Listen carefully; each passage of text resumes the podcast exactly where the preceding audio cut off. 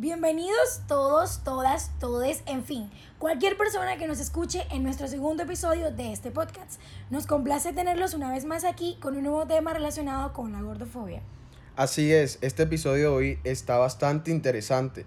Estamos aquí con nuestra invitada especial, un oyente de nuestro podcast. Exacto, Diego. Nuestra invitada no es una celebridad, pero en este tema es la protagonista.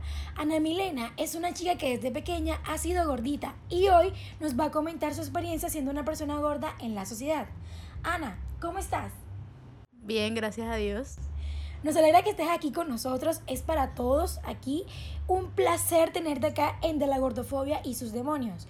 El día de hoy abordaremos los estereotipos sociales hacia las personas gordas junto con la entrevista que tenemos aquí, Ana. Bueno, y qué mejor forma de tener un poco de contextualización respecto a qué son esos estereotipos sociales.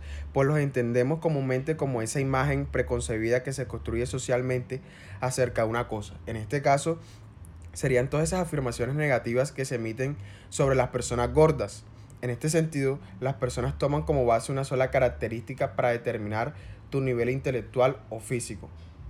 Sí, Diego, este, más o menos, eh, estos estereotipos sociales, los más comunes hacia las personas gordas, podrían ser como, mira, esta persona es floja, esta persona no tiene disciplina, es una persona que nadie los va a querer porque cuando crezcan, nadie los va a querer porque se va a hacer muy difícil de que alguien se enamore de esas personas, eh, son unas personas que no son deseantes, eh, les falta voluntad porque una persona que tiene voluntad, este, que tiene voluntad, no, no, no está así de gordita, porque una persona que tiene eh, esa, esa capacidad, pues va a bajar de peso. Y también la típica, ¿no? Que comen mucho, que no tienen salud, que padecen diabetes, en fin, un, un, abanico de estereotipos sociales hacia estas personas. Donde quiera que vayan, se encuentran con una sociedad que les rechaza, estigmatiza y censura. Dice Piñero Brooks 2020 que esta sociedad le insiste en que tener el cuerpo que tienen es su responsabilidad, llenándoles de culpa y vergüenza. En efecto, y de hecho uno de los principales factores que generan los estereotipos sociales es esa idealización del cuerpo. En otras palabras, esa imagen preconcebida sobre la manera como deben ser los cuerpos para ser aceptados o estar acordes con los ideales negativos que se tienen respecto a las personas gordas que están dentro de esta sociedad. Y ellas lo consideran como de pronto que no es sano, no es bello, no está correcto, entre otros estereotipos y prejuicios. Exactamente, Diego.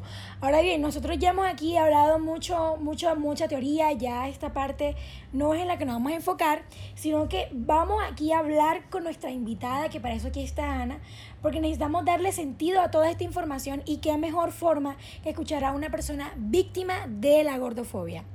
Bueno, Ana, para empezar, me gustaría saber qué ha significado para ti ser una joven gorda en la sociedad.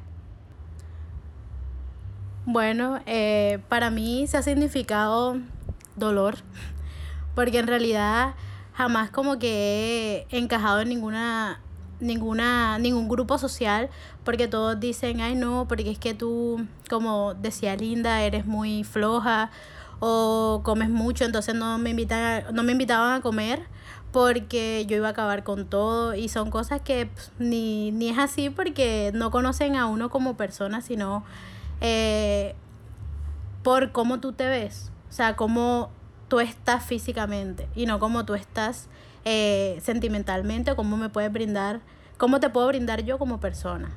Ok, entonces tú me dices que este tipo de, eh, este, este estereotipo social que te ha marcado es el de que las personas gordas comen mucho, ¿verdad?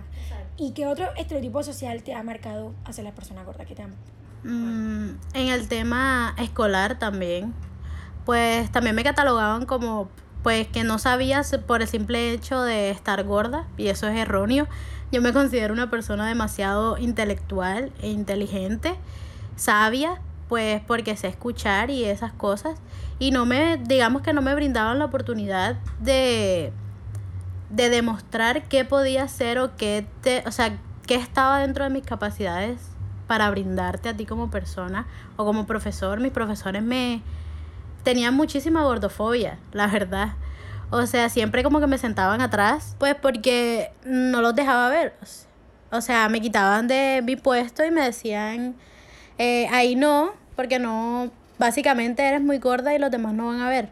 Y yo con mis problemas visuales como que, ah, bueno, listo, no hay ningún problema, no veía, pero los demás sí veían y siento que para ellos eso era más importante. Bueno, sabemos que este tipo de discriminación también se da en múltiples ámbitos. En tu caso, ¿recuerdas alguna experiencia que tuviste en la parte laboral, académica o incluso personal, familiar también? Mm, familiar, más que todo.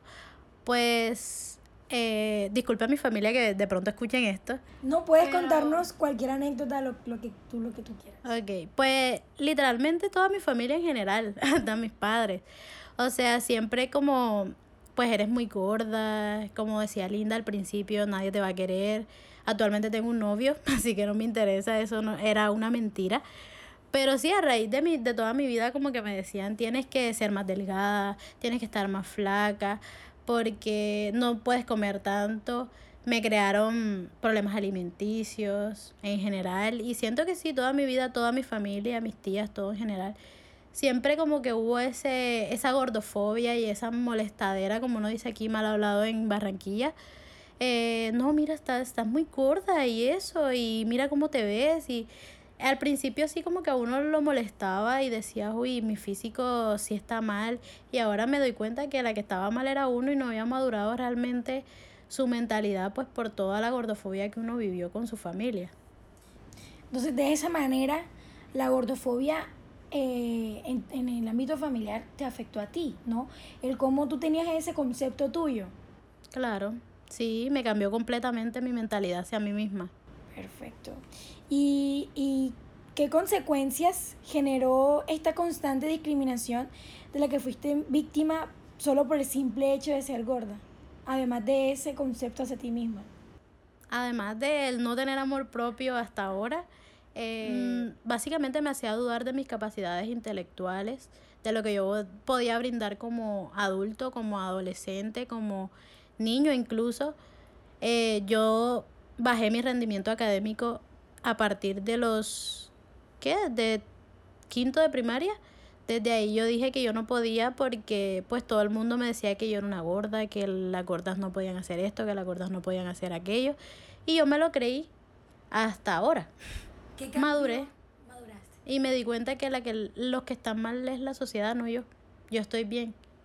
Bueno, con base en, en toda esta experiencia que nos comparte y todo lo que te ha tocado vivir a lo largo de tu vida, hoy en día, ¿Cómo le haces frente a esos comentarios despectivos que hacen las personas sobre tu aspecto físico? ¿Cómo desarrollaste esa seguridad en ti? Si te soy sincera, insulto. Porque me faltan el respeto y yo también falto el respeto. Pues porque ahora mi mentalidad es no opines sobre el cuerpo ajeno. Porque todos los cuerpos son diferentes y son perfectos porque son tuyos. Eres tú y eso lo hace perfecto. ¿Alguna vez, Ana Milena, porque tú sabes que todos estos comentarios no, o sea, todos estos comentarios familiar, académico, donde sea que se encuentren estos comentarios, todos son, todos intentan en que las personas gordas bajen de peso.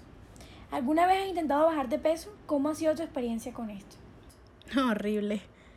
Eh, básicamente tenía muchísimos trastornos alimenticios. No desayunaba porque sentía que me estaba castigando a mí misma, no merecía comer porque estaba gorda, cuando en realidad uno no come por su peso, sino porque lo necesita.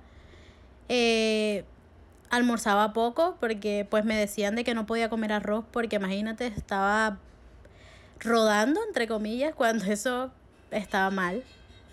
Sí, y, y todo esto, mm, además de los, de los trastornos alimenticios, ¿qué tipo de trastornos alimenticios te, pues, te llevó? ¿Bulimia?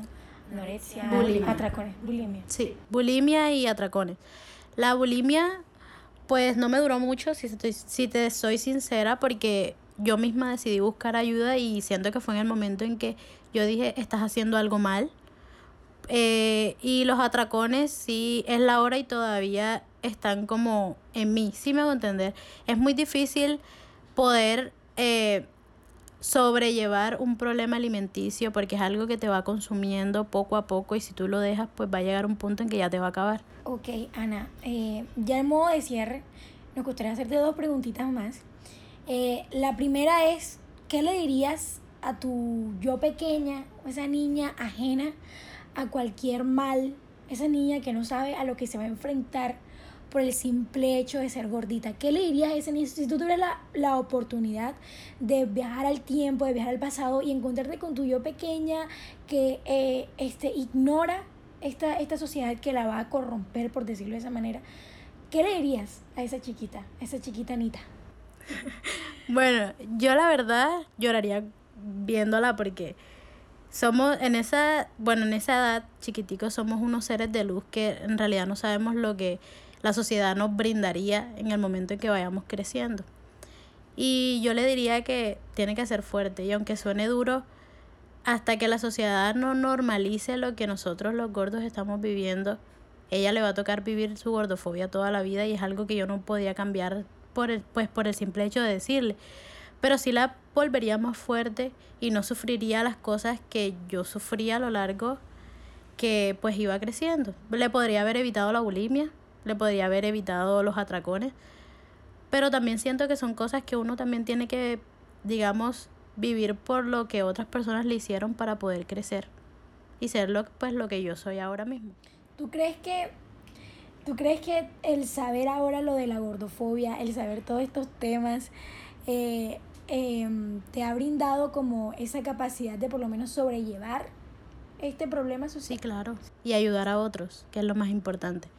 Yo, por ejemplo, tengo una hija de casi dos años y yo siento que yo ya lo, le voy a brindar muchísimo amor propio hacia, pues, de mí hacia ella. O sea, de que ella se ame tal y como es y pues que nadie, pues, le dé ni gordofobia ni algún otro tipo de, de fobia que tiene la sociedad corrompida que tenemos ahora mismo. Ya para finalizar y aprovechando este espacio donde se, donde se puede llegar a una gran audiencia, ¿qué mensaje le darías tú a todas esas personas que están viviendo eh, discriminación por su aspecto físico, es decir, víctimas de la gordofobia? Pues básicamente lo, lo que dije anteriormente, tú no tienes la culpa ellos tienen la culpa porque ellos son los que están mal, tú no. Tu cuerpo es así y no es que tengas que sentirte agradecido porque tú estás bien. Es tu cuerpo y es tu esencia y tienes que amarte tal y como es. Ok, gracias Ana Milena por permitirnos conocer un poco más de tu historia de vida, una historia de vida que ha estado marcado por la gordofobia. Bueno, muchas gracias a ustedes por invitarme. Fue un honor estar aquí con ustedes y que tengan un excelente día y besitos y paz para todos. sí, Ana Milena, gracias a ti, de verdad, gracias a ti.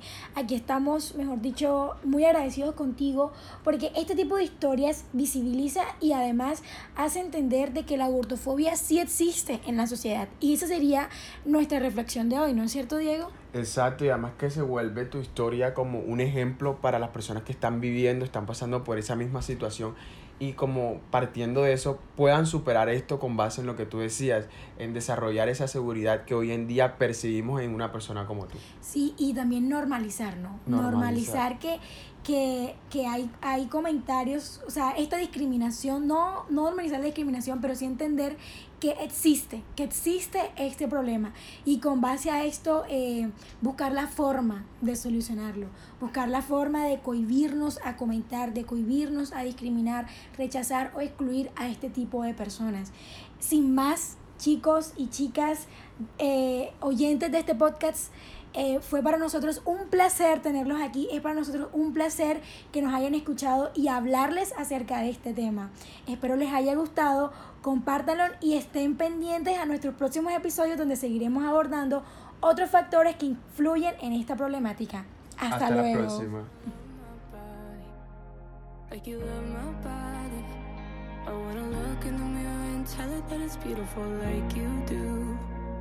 Wanna like you love my body. Wanna make it feel like it's incredible like you do. And I don't see what you see.